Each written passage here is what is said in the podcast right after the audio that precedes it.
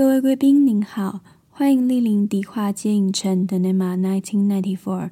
提醒您，电影即将开始，请将耳机戴好，零食备好。观影过程中将提及部分剧情内容，如不能接受暴雷，可先观赏完原片后再行入场。若不慎发生暴雷事故，本影城恕不赔偿，敬请见谅。演出即将于十秒后开始，感谢您的耐心等候。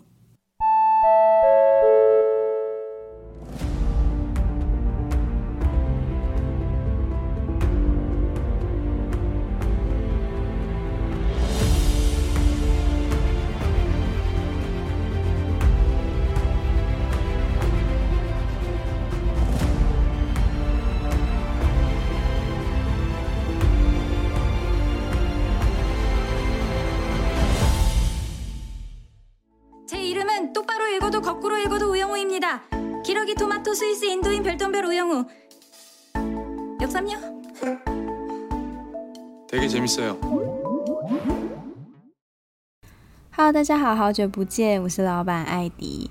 那在开始今天的节目之前呢，不晓得大家最近是不是常常会在 TikTok 或是 Instagram 上面听到这个声音？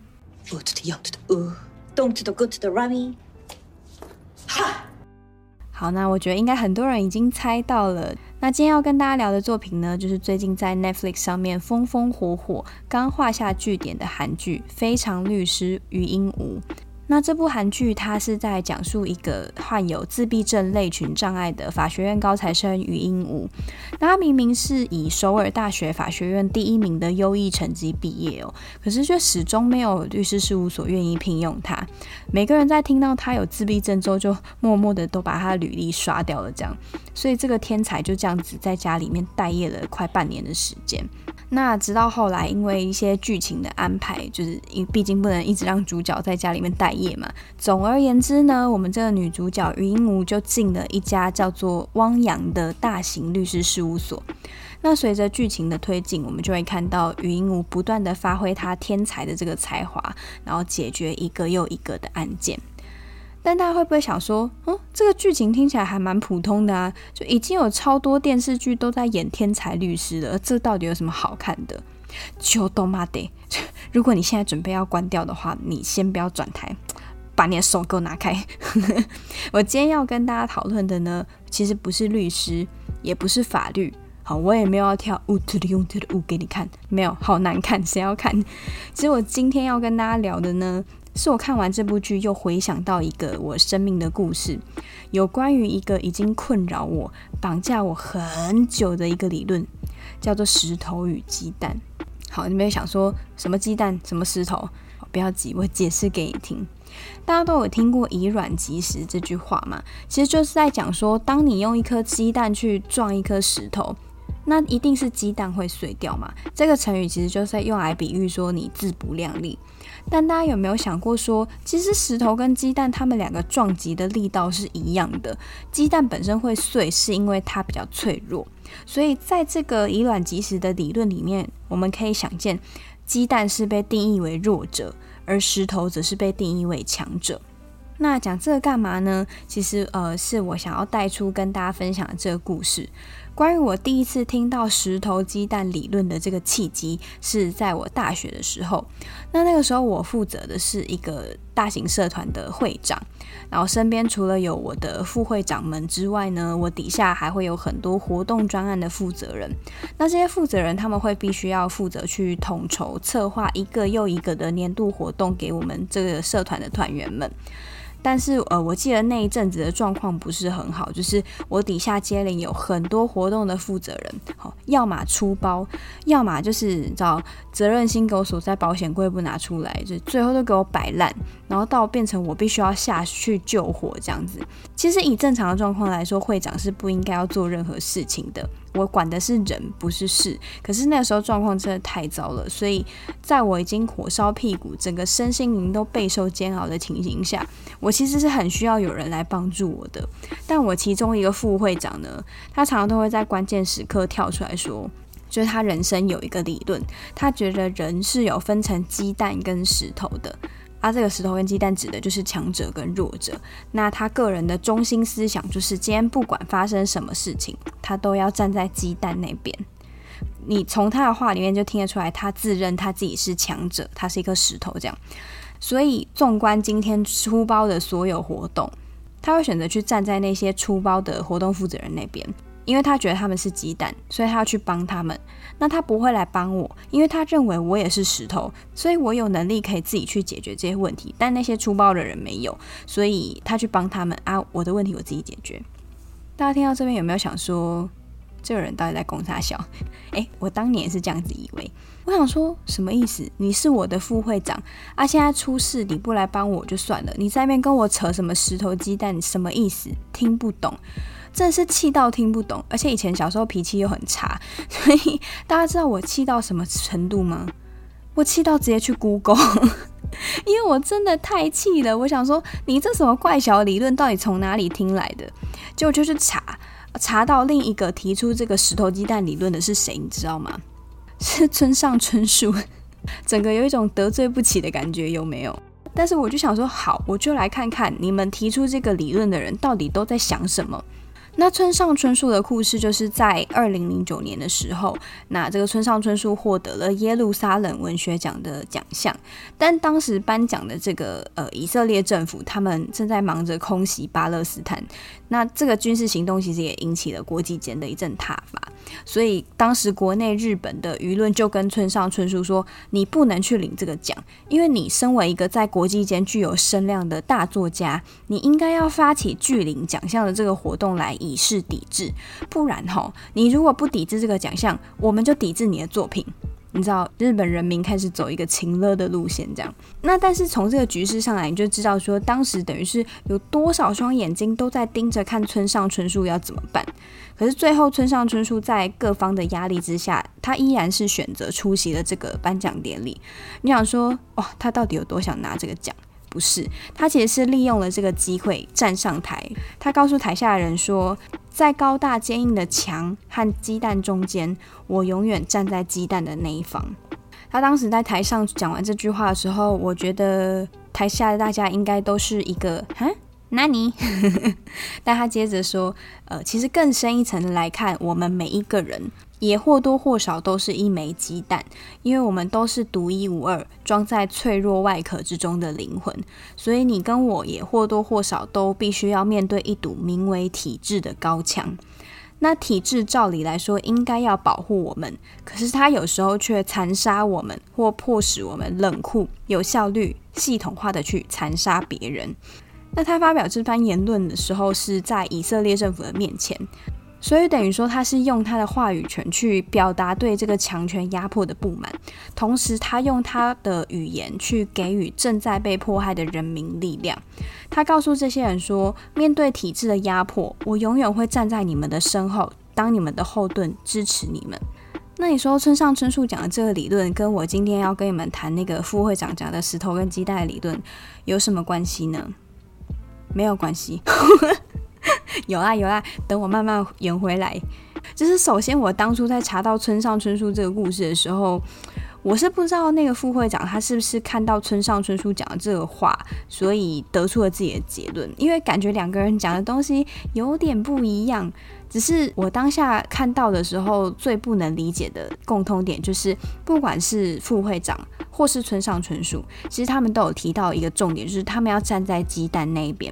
那我的症结点就会觉得说，好，谁是鸡蛋？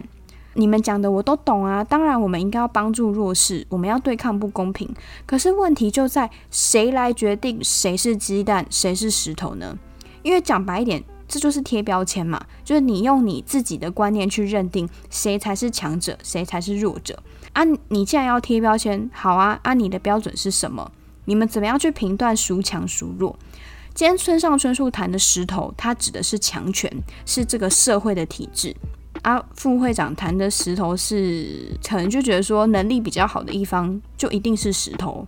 我觉得我当初会反应这么激烈的原因，我就是不爽自己为什么会 活该被归类在石头这一区。另外一个原因就是因为我觉得我这辈子最痛恨的一句话就是“能者多劳”，还有一些什么“力量越大，责任越大”之类这种话，我听到就是普拿藤，现在给我来两颗，头很痛。所以我记得当初副会长跟我提起这个石头跟鸡蛋的理论的时候，我反而一直在花时间跟他争辩的是：你凭什么觉得我就一定是石头？你凭什么认定我不需要被帮助？讲白一点就是没送呢。就为什么好像别人的错，最后都因为他被归类在鸡蛋，他被归类在需要被帮助的弱者，好像他就可以不用负责的样子。所以其实说到底，我根本就不在乎他想要帮助谁。因为今天如果是以一个副会长的立场来说，当然我们整个社团的重点就是我们要解决问题，然后我们要让活动可以顺利的举行，所以他本来就有这个义务或有这个权限可以去指导底下的负责人，然后给他们帮助，这些我都没有什么意见。可是今天就是在他做这些事情的前提之下，他去提起了这个理论。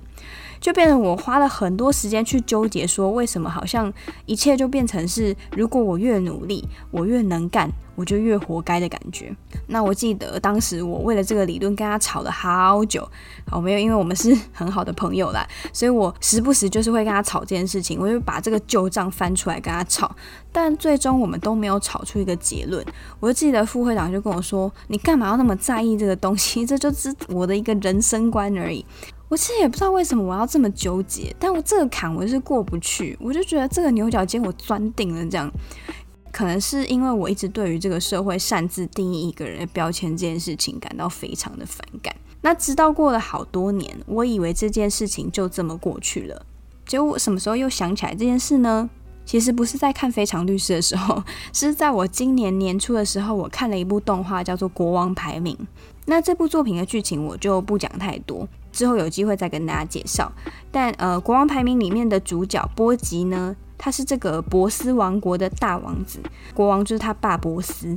那波斯是这个世界上最强的巨人，但是我们这主角波吉呢，他长得却非常的矮小，跟豌豆公主一样，手无缚鸡之力，而且他生下来就听不到，也不会说话。那所以对于人民来说，大家就觉得说你这个人根本就没有能力继承王位啊！你爸那么强，你那么废，所以甚至纷纷在背地里面嘲笑他，然后把希望寄托在这个二王子戴达身上。那戴达其实从小也是被长辈教育说，哦，因为你哥哥的身体有缺陷，他将来一定没有办法好好照顾自己，所以你一定要变强，因为你要尽到保护哥哥的责任。那呼应到今天要跟大家聊的主题，就是在国王排名的故事里面，很明显波吉就是大家认定要被照顾的鸡蛋，那戴达呢，就是所谓要保护别人的石头。这件事情好像从他们出生的时候就已经定调好了，那就变成说，渐渐的已经没有人愿意给波吉机会表现自己，因为他大家都不相信他做得到，但也没有人去过问戴达说，你真正想要做的是什么。这也是我不能理解这个理论的原因，好像他没有给我们任何扭转命运的机会。那再讲回到非常律师，就是其实关于强者跟弱者的区别，在这个韩剧的第七集开始就会有蛮多蛮深刻的理论。那像刚刚前面有提到说，我们的主角于英禑他因为有自闭症的缘故，想当然尔他很容易在这个社会上被归类到鸡蛋的类别，但他同时又是一个法律天才，所以他总是能够发现一些案件中被大家忽略的细节，可以很成功的去为他的委托人伸冤，所以在这个层面他又像是强者一般的石头。那用这个角色来讨论这个理论就蛮有趣的，因为它既是需要大家照顾跟让步的鸡蛋，但同时它也是旁人赢都赢不了的石头。所以禹英禑的存在本身就是会让旁人感到很矛盾、很复杂。那这也是我会希望用这个角色来解释这个理论的原因。那接下来的节目就让我们深入去探讨剧情，以及跟大家分享我最后针对这个理论有什么样新的看法吧。 문제 삼고 싶으면 대표님부터 문제 삼으세요. 왜 강자는 못 건드리면서 영호한테만 그래요? 그러니까 우영우가 강자예요. 모르겠어요? 로스쿨 때 별명도 어차피 1등은 우영우였다면서요. 이 게임은 공정하지가 않아요. 우영우는 우리를 매번 이기는데 정작 우리는 우영우를 공격하면 안 돼. 왜? 자폐인이니까. 우리는 우배한테 늘 배려하고 돕고 저 차에 나온 빈자리 하나까지 다 양보해야 된다고요. 우영우가 약자라는 거 그거 다 착각이에요. 아, 那在《非常律师》的剧情里面呢，让我想到石头跟鸡蛋这个理论，牵涉到一个很重要的角色，就是我们女主角禹英禑的同事全民宇律师。 汪洋这个事务所里面总共有三个新进的约聘律师，分别是女主角余英禑，然后全民宇跟另外一个崔秀妍律师。那他们每个人的聘用期只有一年，就是一年之后你能不能转正，就要看你任期之内的表现。所以说，虽然他们彼此是同事，但同时间也是竞争对手的关系。那在这三个律师之中呢，崔秀妍跟于英武他们都是首尔大学毕业的，只有这个全民宇他是名气比较小的河纳大学出身。那为什么要提这个？首先就要讲到说，韩国社会文化里面有非常严重的名校跟大企业的迷思，所以像其他的韩剧什么《天空之城》那些，就在演说为什么他们的学生拼死拼活都要挤进名门大学，以及为什么呃很多韩国人都宁愿在一些大企业里面当一些很小很小的。职位也不愿意在小企业里面去当主管阶层，这样其实都是因为他们非常在意那个学校跟企业的 title。那就是因为这个原因，在同期之中，全民宇他可能一开始就比别人都还更有危机意识，因为他本身学历就比不上那些名门大学出身的人了嘛，所以他很怕因为他的学历导致他会错失掉一些机会。编剧有特别提到说，全民宇这个名字，权力的权，敏感的敏，宇宙的宇，其实是由对权力敏感这个意思取名而来的。那所以我们在剧中也可以看到，这个全民宇律师，他非常讲求所谓的公平两个字。只是说这个公平到底是实质上的公平，还是他自己觉得公平，就可以等一下再讨论。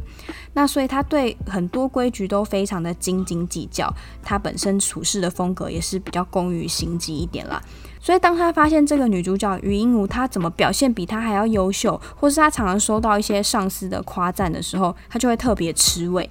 但其实仔细想想，全明宇他其实并没有乱找茬哦，他其实真的对于他觉得不公平的地方提出了他的质疑，因为毕竟这个攸关到他的事业嘛，而且他学历上就已经输在起跑点啦，所以他当然不愿意再有什么差错去影响到他的仕途嘛。这也是为什么当他发现禹英武其实明明实力就非常顶尖，甚至是比他还要优秀，可是却因为他有自闭症的关系，所以一路上他都可以受到上司跟同事的特别关照。那他。他也对这件事情感到非常的愤愤不平，因为他本身先天条件上就已经不如禹英禑了，再加上他本身又是一个正常人，就加个引号正常人，所以导致他也没有什么地方可以拿同情分，那可想而知就会让他心里很不是滋味。所以剧情的后段我们也可以看到说，这个全民宇他不断的耍一些手段去陷害女主角，来表达他对这个体制不公的不满。那其实老实说，这个角色吼，我觉得蛮不好演的，因为演不好，他就会变成一个很普通的小鼻子小眼睛的人。但是演得好的话，这个角色能探讨的东西就蛮多的。我记得中间有一段剧情，就是大家刚刚在前面预告听到的那个片段，是崔秀妍律师就质问全明宇说：“你干嘛要一直找余英武的麻烦的时候？”那全明宇就很气愤地说：“因为他觉得余英武根本就不是弱者。”只是因为他有自闭症的关系，所以好像我们所有人永远都要体谅他。可是他的能力又这么优秀，他一次次都赢过我们，但我们却不能攻击他，这根本就是一场不公平的竞争。那不知道大家有没有觉得这句话很熟悉？其实你把这个套到我们台湾的社会上面来说的话，就会很类似于有些人会提出质疑说，为什么原住民就因为他们是原住民就可以加分，就可以领补助？啊，有些原住民明明就很聪明啊，他们就不用靠加分啊，结果分数一加上去，这样子我们其他人就不用玩啦。这对我们这些身为汉人的人也太不公平了吧？哇，其实听起来蛮让人不舒服的，但这就是这个社会现在实际存在的问题。所以一开始我在看这个剧的时候，就觉得全民语代表的可能就是这个世界上去恣意给别人贴标签，然后定义别人孰强孰弱的人。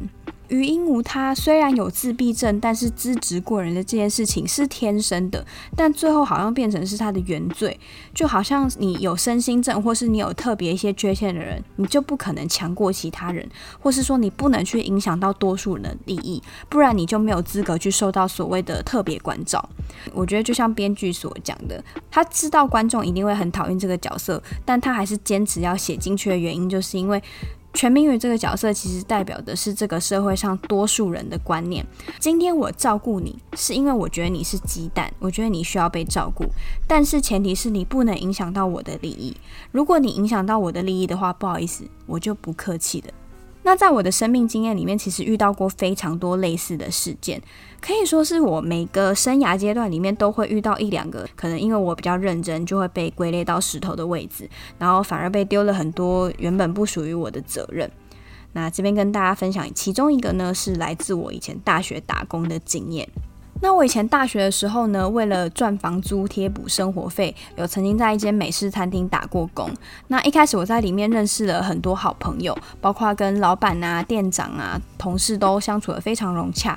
有些人甚至直到现在都还是我很要好的朋友这样子。那直到后来，老板请了另外一位比较资深的大姐来店里帮忙，我这边给她一个代称，就叫她墨鱼好了。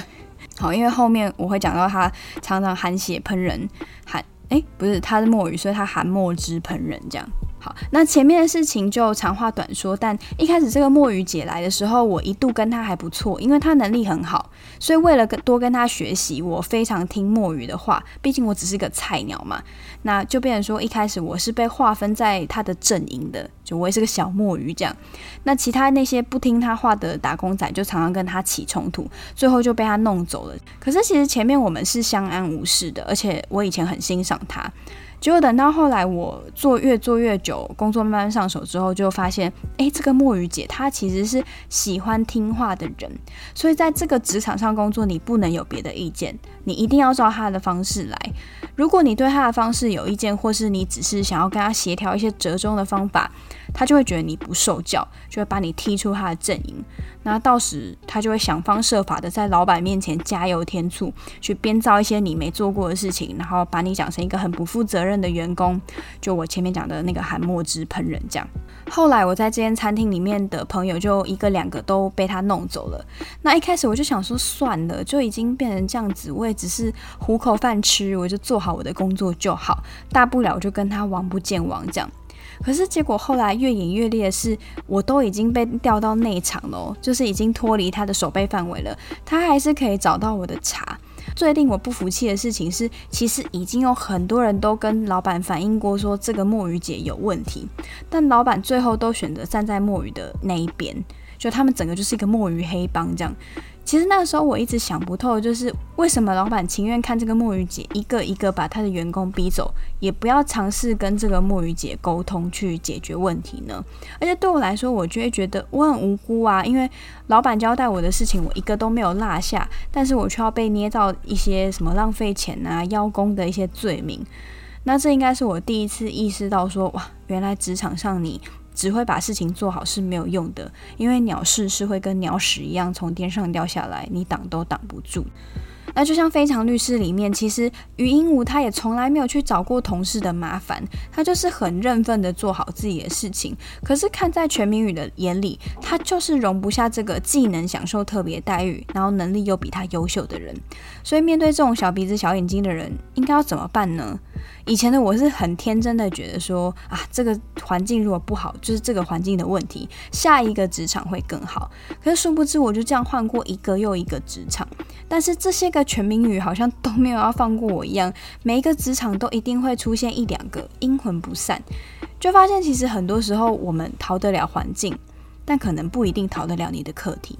那这也是为什么我今天会想要做这一集节目的原因之一，就是我刚刚有讲到嘛，我几乎每换一个环境，每换一个阶段，我都还是会遇到类似的事情。连我现在刚到的这间新公司，我刚到的这个新环境，我马上就遇到了。等一下会跟大家分享。那你可以说我就是特别的衰，以前我也会觉得说那都是那些人的问题，反正我换到下一个地方，我一定可以遇到赏识我的人。可是你看，我现在换了这么多个环境，我却都还是在为同样的一个问题烦恼的时候，我就觉得不对。搞不好事实是因为我从来没有好好的去面对处理这个问题，所以他才会一直以不同的形式、不同的人回来找我麻烦。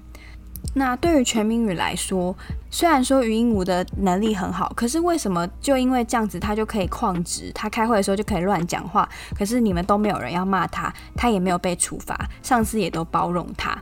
那面对到这个状况的时候，其实我们应该要去想，对，为什么上司会愿意包容他？上司是笨蛋吗？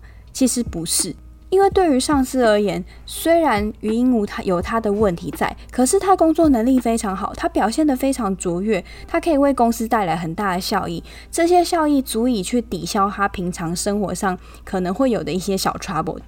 那以这个墨鱼姐的例子来说，我不断地去抱怨说，老板有病吗？为什么要去留住这个有问题的人？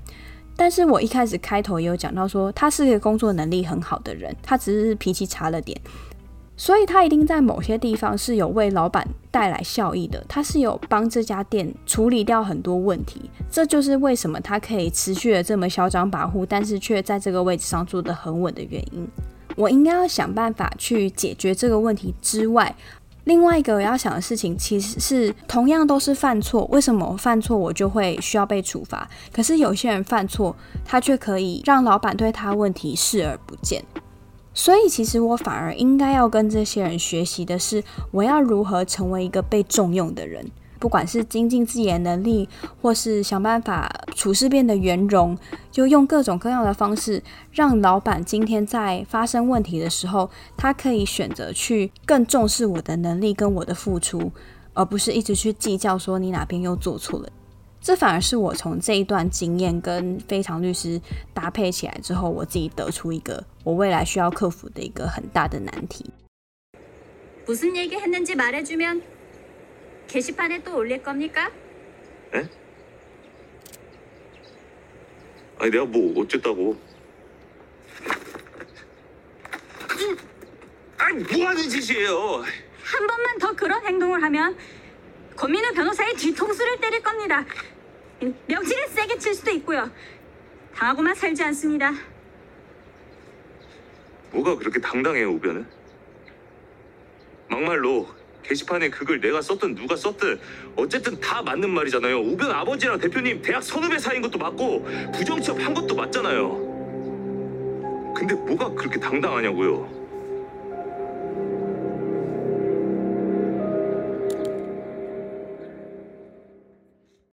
那刚刚大家听到预告呢，就是来自《非常律师》第八集的剧情。那这一段呢，是当全民宇发现说，诶，这个余英禑不只是空降部队，而且他本身还有很坚强的后台。那不管他怎么样做或怎么样去举报，可是上司好像都没有要惩处他的感觉。即使他跟他同事抱怨，也都没有人站在他这边，所以气不过的他，就决定要上公司的论坛去爆料，用匿名的方式跟大家说，这个禹英武根本就不应该待在这个职场，因为他是用不正当的手段进来的。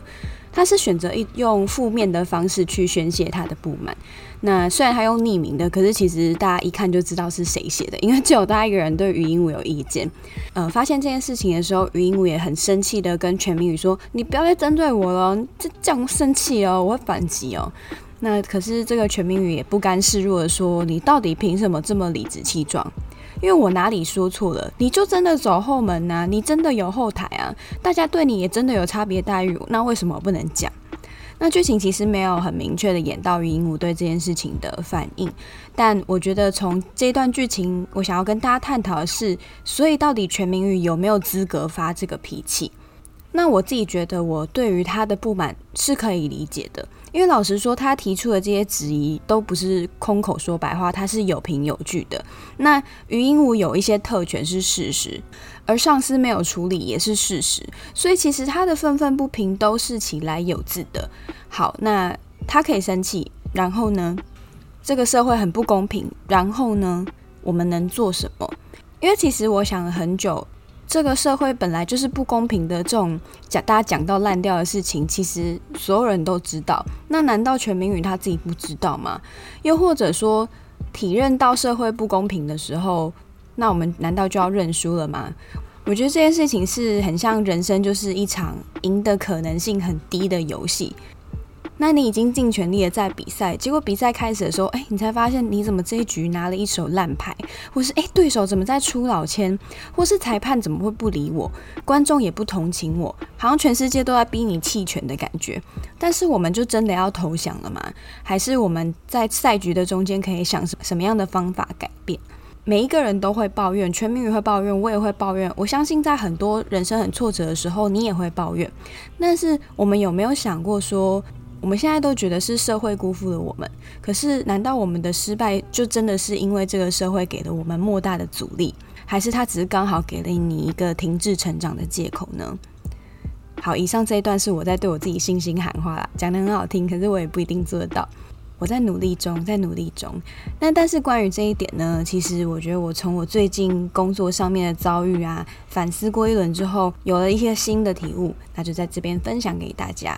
对，我要来讲故事了。好，其实我当初在面试这家公司的时候，就已经被告知说啊，我们会根据你工作上面的表现来评估你可不可以提早结束试用期。那人资啊，或者是面试的人都跟我说，只要你认真的话，你就可以提早加薪转正。哇塞！我听到当然是整个斗志满满，因为我这个人什么都不会，但是我最认真的，就你要我认真，我最在行，我就认真给你看。所以到职第一天，我就傻傻的开始埋头苦干，那不惜加班或多做很多我以前根本没做过或是不在我分内工作的事情，就是希望老板可以看到我的努力。好，结果问题来了，我一个人努力没有用啊，因为不一定每一个人都跟我一样认真啊。像我的斜对面呢，就有一个每天在浑水摸鱼的设计师，我我们就叫他薪水小偷好了，因为他真的是薪水小偷。那我一开始还没有发现这个薪水小偷很爱摸鱼，我想说大家应该都很忙吧，那有一些我能自己解决的问题，或是有一些简单的设计，我就先自己做。结果久而久之发现，诶。这个设计师做的图怎么比我还丑？或是他做的图怎么千篇一律的都非常的简陋，永远都套同一个模板哦，上面还常常打错字。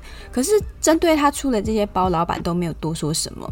但是因为我自己多做了很多设计的东西，然后我尝试了很多不一样的风格，老板就觉得说，哎，你好像可以做一点什么。所以说针对我的作品，他就说，那你这边要再多尝试一个别的风格啊？你这边要不要再多加一个动画？大家要知道，其实我本身不是设计师，我对设计是一窍不通的。我就用 Canva，那我的工作内容里面其实也没有涵盖设计这个项目，只是我想说有一些比较简单的，我就可以自己先做这样。所以我就觉得说啊，为什么该做能做的人每天都可以摸鱼，可是我反而要多做很多不是我分内的事情？哦，当我发现我的心态不平衡，哦，我那个计较的个性就出来了。而且后面那个清水小偷摸鱼实在摸得太夸张，所以我整个就有点爆炸，因为很多表定的进度都 delay 了，导致我在跟他讲话的时候就口气越来越严肃。但前提是我都没有对他发脾气或怎么样，我只是会很明确的跟他说：“你不能再摸鱼了，因为我几月几号就是要什么东西，你一定要给我。”那但是职场上，当你今天开始认真工作的时候，就一定会有其他不认真工作的人对你不爽嘛？因为你害他们不能继续不认真啦。所以这个薪水小偷发现我越逼越紧的时候，渐渐的他就也觉得说：“哎，你这个新人不对哦，不好惹哦。”那但是这个设计师就这个薪水小偷，他采取的方式还不是给我振作，他是开始找我麻烦。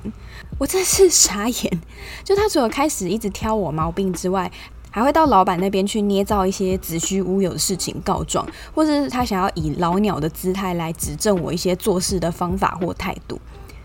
诶，大家有没有觉得整个架构、整个剧本跟上一段的故事是一样的，跟那个墨鱼姐差不多？但是呢，墨鱼姐的头脑很好，可是这个薪水小偷智商偏低。所以他每次讲事情的时候逻辑都零分，变成我都听不懂他到底想要干嘛。有时候他讲讲还会被我纠正，所以我一开始就没有把他这些找我麻烦的事情放在心上。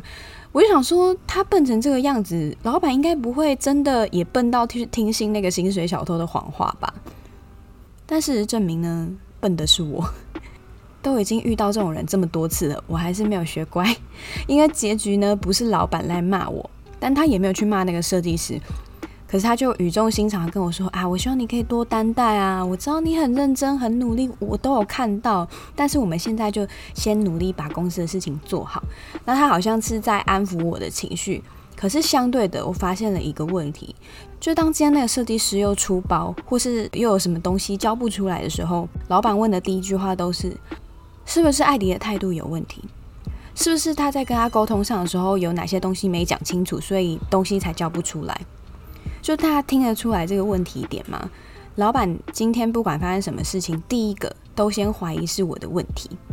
我觉得应该是因为我率先把这个不满的情绪表达出来的关系，就是我没有把我的锐气藏好了。那但是是我，我当然就觉得很不公平啊，因为明明认真的是我，然后摸鱼的是他，可是怎么会变成好像先出生的那个人就输了这样子？所以我的情绪简直比非常律师的全民语还要敏感，好不好？剧里面的全民宇虽然好像一直在找女主角的麻烦，可是他自己对于他的工作是非常认真的哦。所以当今天他发现禹英武疑似走后门或是无故旷职却没有受到惩处的时候，那上司也是跟他说：“你因为禹英武他对待工作很认真，而且他能力很强啊，所以看在他自闭症的份上，你就多担待一点。”那全民宇再怎么气，他其实也只能很无奈的把这口气吞下去，因为人家表现就真的比他好。可是我们公司这个设计师不是啊，他每天都在打混摸鱼，该做的事情都没有做，结果都没有受到任何的处分，有时候还变成我要来听他收拾残局，我就觉得哦，哇塞，如果全明宇来我们公司上班，他应该会气到炸掉这样，所以这口气我怎么吞得下去？那大家听到现在有没有发现一件事？其实我是把自己带入在这个讨人厌的全明宇身上哦。这也是我在构思整个脚本的时候发现的一个很有趣的盲点，因为我们一般在看剧的时候，其实很容易就会把自己带入到主角思维，所以一开始看的时候，我也会觉得说，我这么安分守己的做好自己的事情，我也没有去打扰别人，所以我就是禹英禑啊。然后那些找我麻烦的人，他们都是全民语。可是整个思考过一轮之后，我就发现说，不对，其实很多时候我们才是全民语。因为反观我们在日常生活上，更多时候我们反而是那个上班受气、下班抱怨，但是却又轻而易举的接受这个世界不公平的人。那我刚刚有提到说，全民宇他有这些愤愤不平的情绪是很正常的，所以我们在日常生活中遇到一些鸟事会发脾气也是很正常的。讲白一点，其实我不讨厌全民宇啦，甚至我会认为他是这部剧里面少数把女主角当成一般人来看待的人。这边就跟大家讨论到什么叫做公平的定义。比起其他人都一直因为女主角的自闭症想要保护她，全民宇反而是第一个把她摆在一个对等的姿态上面。以一个竞争对手来看待他的人，我们常常都会说这个世界不公平。但是除了满怀恶意的针对是不公平以外，很多时候同情反而会对那些我们认定应该要帮助的人来说也是一种伤害，因为我们都擅自的帮对方贴上一些自己认为对的标签。就像女主角不管付出多少努力，在她的爸爸或同事的眼里，她永远都是需要别人帮忙下决定的自闭症患者。他需要体谅，需要帮助。那当我们对于这些我们觉得需要帮助的人，先入为主的抱着一种上对下的怜悯心态，觉得自己必须要帮助他们的时候，其实某种程度上来说，也是否定了对方的努力，以及扼杀了他们做决定的可能性。稍微扯远了一点啦，但其实我在想，当我们都在骂全民宇对这个女主角不公平的同时，其实某种程度上来说，全民宇这个角色是点出了这个社会体制下很伪善的一些关怀，让我们重新去思考说，到底什么叫做公平？我们都觉得说是全民宇在擅自的对禹英禑贴标签，但是对于那些永远都认为禹英禑是需要被照顾的一方呢，他们又何尝不是在贴标签？那话说回来，好，我们已经知道了这个世界是不公平的，全民宇是可以生气的。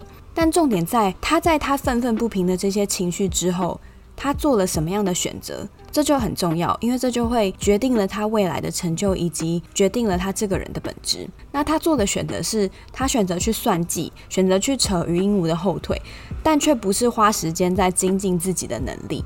当我们今天在职场上面遇到觉得不公平的事情的时候，我们除了抱怨之外，我们也可以去想，既然我们都看得到这么多问题，为什么这些人、这些事情他们还是存在？好比于英禑来说好了，全民宇觉得第一个他的能力不如他，可能搞不好人家花一个小时就可以把资料背起来，全民宇花七个八个小时，那你就花啊，但是你一定要去付出这样子的努力，达到跟对方一样的标准。你先跟人家站在一样的起跑点上面，你才能够有跟人家一样的发声权嘛。那第二个是他觉得禹英禑有很多做法他都不是很认同，或是有一些态度、有一些行为，他觉得很不爽。那他是不是应该要当面去跟他沟通？可是他选择是直接去找老板告状，希望老板可以去惩处他。那上司也就跟他说啦。你们两个是同事，你应该要主动去跟他沟通，你们应该要想办法化解这件事情，然后我们把这个案子赶快做结束，而不是你一直来跟我抱怨。其实这件事情也没有错，就是在职场上面，我们就是要学会解决问题。当然，全民也觉得说这样子很不公平。为什么我发现问题了，然后我把这个问题反映给你们，然后你们叫我自己解决？就等于说，他一直把自己困在一个我很可怜，我是这个体制下受害者的这个框架里面。那回馈到我自己身上，就是我现在在职场上一直遇到这样子的人，一直遇到我觉得很不合理的事情。我其实也觉得我是这个社会体制下的受害者，又一直回到那个我觉得我明明就是鸡蛋，但为什么大家一直觉得我是石头的那个纠结点上，就变成我整个人就卡住了，我也没有在进步，然后我也没有办法解决问题，甚至会自暴自弃。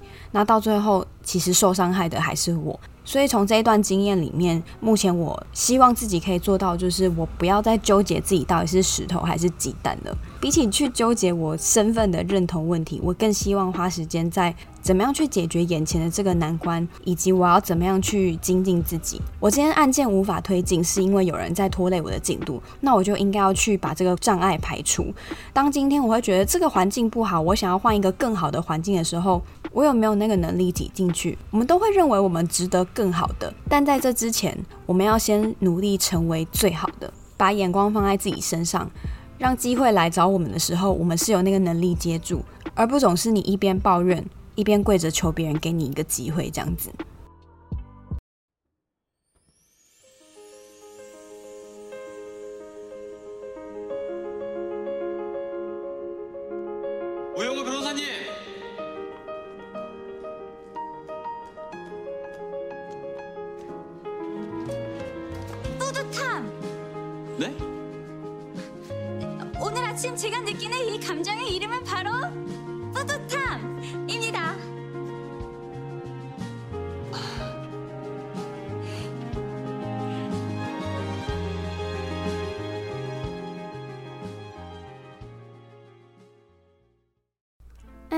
节目的最后呢，艾迪想要跟大家分享一下我今天的总结。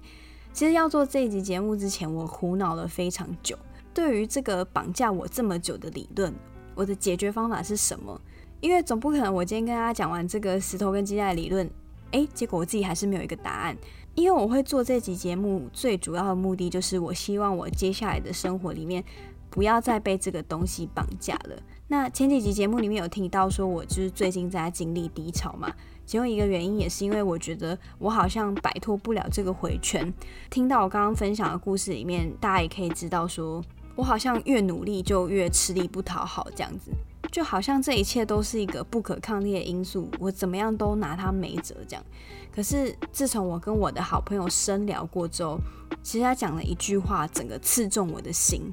他跟我说：“你现在失败，其实你自己都知道原因。”嘟嘟，我的天哪！我当下听到之后想说：“你还是人吗？你瞎说什么大实话？”好，没有啦。其实当下我听到的时候，我是愣住的，因为我就觉得这句话也太贴切了吧。那我在跟他聊完之后，也花了很多的时间去消化所有接收到的资讯，然后再搭配非常律师的剧情，去得出了我自己的一套方法。今天就跟大家分享一下，接下来我在遇到类似的问题的时候，我就会根据这三个步骤去面对，然后做出改变。首先，我的第一步就是我要大声的告诉这个世界。我不玩了，好，什么意思呢？其实今天这个节目最大的重点就是我不断的去跟大家质疑，说什么石头、什么鸡蛋，这个定义多不合理。可是老实说，我自己还是心甘情愿的躺在这个游戏规则里面啊。那讲好听一点，我说我要企图扭转这个社会对我的标签，但内心深处其实我是希望我可以被当成鸡蛋，因为我想要被照顾，我想要被宽待。那我不断的去做这个不可能会实现的白日梦。我却忽略了，其实眼前明明还有另外一条路可以选，就是我们是可以退出这个赛局的。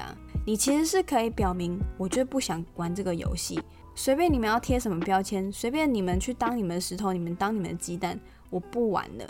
但是大多数的人是都没有这个勇气的，所以这也是为什么我们很多人都还是乖乖的站在这个社会的赛局里面束手无策。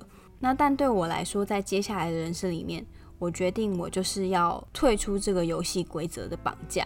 那怎么样退出呢？其实回应到非常律师的剧情里面，大家有没有想过，为什么余英武他可以在这些社会的歧视下依然展现能力，依然保有自我呢？撇开她是女主角啦，就是她理论上一定会受到大家的关注，有一些主角威能的部分之外，其实对于云母来说，她的优点就是她接受了她身上会有的这些标签。哦，不管你们要贴什么自闭症啊，还贴什么天才，随便你们，你们就贴吧，反正我管不着。我的重点就是摆在我要做好我自己的工作。当他的上司在询问说：“诶，下一场官司你要不要试着上场答辩的时候，禹英武就可以很坦然的说：‘哦，因为这场是国民共同审判，然后会有陪审团。那像我一个有自闭症的律师，应该比较容易可以获得陪审团的同情。’就他可以很冷静的讲出这个有一点地狱梗的话。那我记得当时整个场面就是非常的尴尬。你可能会想说：‘哇，这什么地狱梗的笑话？’可是换个角度想，等于说他不以他的先天条件为耻，反而把他的劣势转为优势，更重要的是，他不会花时间去纠结说，哇，这些标签是什么，怎么贴上来的，谁贴的？因为他的重点只摆在他的目标，就是我今天要怎么样帮我的委托人解决这个案件。以我自己的例子而言，就是当然可以继续花时间去抱怨说，为什么我这么衰？为什么我永远都活得比别人累？然后好处拿得比别人少？出事老板第一个来找。为什么这个世界坏人那么多，而且都被我遇到？就什么时候大家才会欣赏到我的好？我嗯，我发现我有押韵呢，呜呼！先给自己一个掌声。好，那言归正传，就面对这个社会的现实面，从小到大我接收到的资讯就是：好，你乖，眼一闭，牙一咬就过去了。然后到后来，其实我就也很自暴自弃，就觉得说算了，我就屈服吧。这个社会想塞给我多少的苦，我就吞吧。可是为什么我现在还在这里？就是因为我吞不下去。人家越是要塞一些狗屁倒灶的事情到我嘴里的时候，你就越是想说好，我忍一下就好，吞下去，一切都没事了。可是我发现，诶，我眼睛闭起来了，嘴巴没打开。其实说到底，就是这口气我吞不下去嘛，我就是过不了自己那一关啊。那吞不下去怎么办？换个方式想，就是你吞不下去就不要吞呢。那日子会不会过不下去？不会，绝对有得过。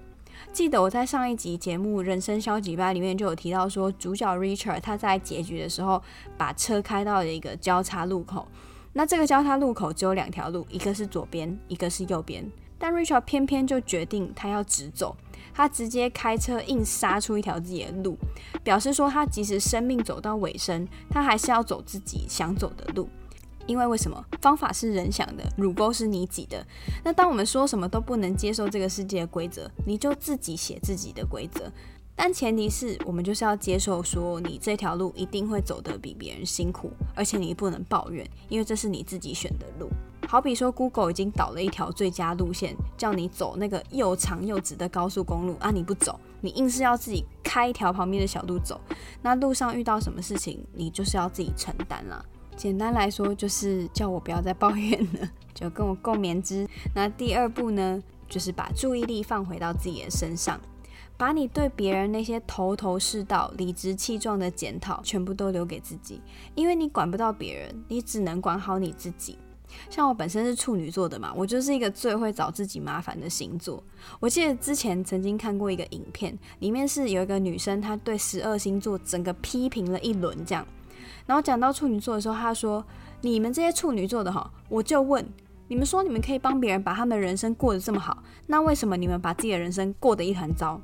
我听到的时候，整个是笑出来，因为我虽然没有很信星座。但我真的是出了名的鸡婆，甚至是对于自己的鸡婆啊、有一点自豪的部分。就是我以前对于我每一个朋友他们的人生，都可以一针见血，非常不留情面的点出说：“我跟你讲，你的人生现在就是有什么什么问题要改。”然后还带着对方一步一步的去做。就人家如果不照我说的做，我还会生气，想说。啊，你人生现在是不是有问题？我是不是已经跟你讲了？我就帮你想好了，一二三四五，你就照做就对了，是有多难？整个讲到别人的人生，我就是咬牙切齿，一个恨铁不成钢的感觉。可是其实说穿了，干我屁事！就我的人生我自己都过不好了，结果都把别人的人生当自己的在过。那如果我真的像自己讲的这么厉害，我可以在一个不相干的人身上花那么多时间，花那么大的力气。我干嘛不把这个力气留给我自己？讲难听点，我就是利用在给别人下指导棋的同时，逃避面对自己的人生。也有某方面的可能性是，我觉得如果我可以帮我的朋友步上正轨，那好像我是不是也有能力可以让自己过得比现在更好一些？但你花时间去帮一百个朋友，其实都比不上你静下心来好好去面对自己的问题。所以这算是我一个蛮大的毛病，这样子。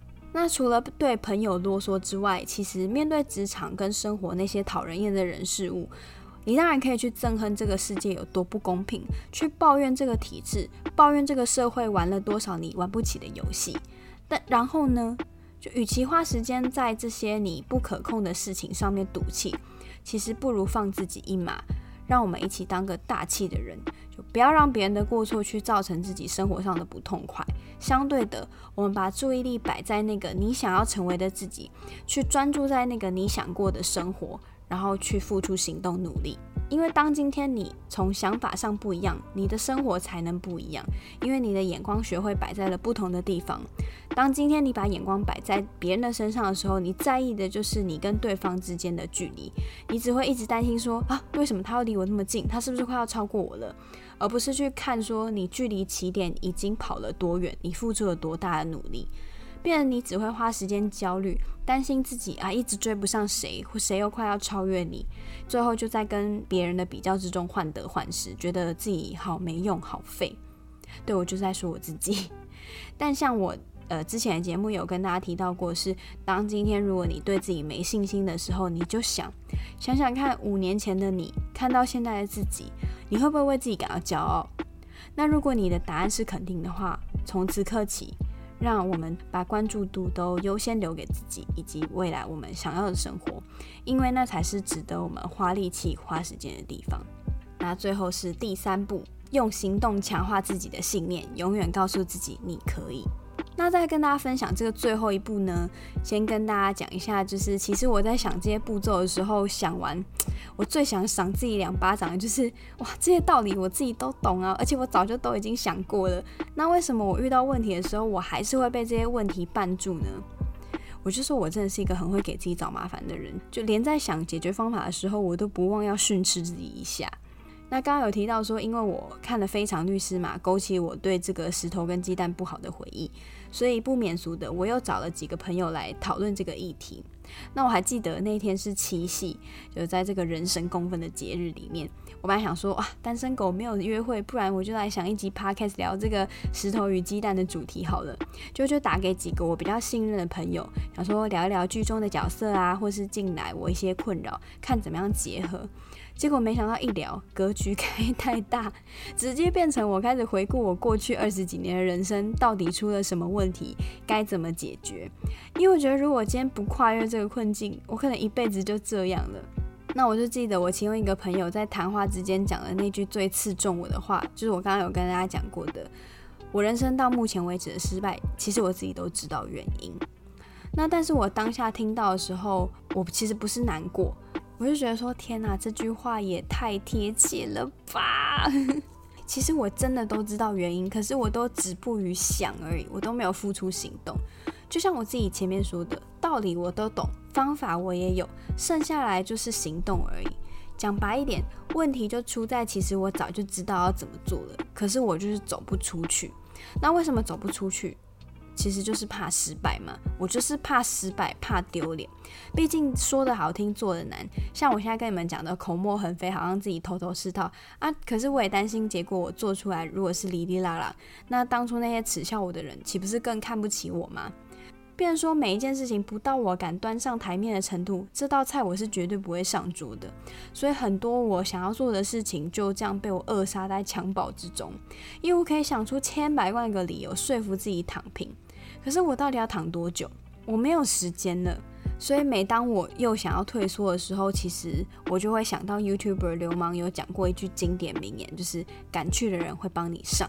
你现在允许自己躺平，你现在允许自己空想，但那些你不敢要的工作，有人会帮你做；不敢想的人，有人会帮你爱。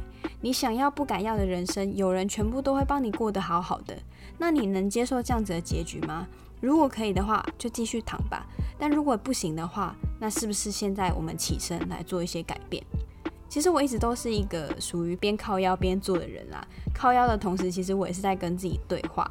像现在跟你们聊天的过程，或是跟我朋友聊天的过程中，我透过这种不断质问自己的方式去梳理出自己的脉络。只是说过程中就会很难为我几个朋友，因为每当他们接到我的讯息或电话的时候，他们就知道说啊，艾迪又不行了。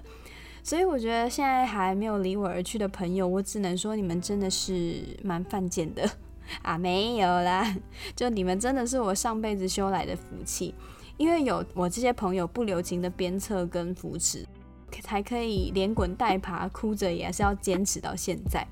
那我相信跨过现在这一关，我真的可以克服很多一直以来很困扰我的事情，所以我也很开心，呃，说我终于想通，然后并且做了这集节目去记录了自己的苦恼，分享给大家。那也希望今天的内容有帮助到那些跟我一样常常感到很愤慨、很迷惘的人。接下来的生活里面，就让我们一起加油吧！谢谢各位今晚的收听，迪化街影城今晚即将结束营业。提醒您记得追踪我的 IG D I N E M A 点一九九四，也欢迎你留下五星评论以及对我个人的建议，我会努力改进。我是艾迪，我们下期见。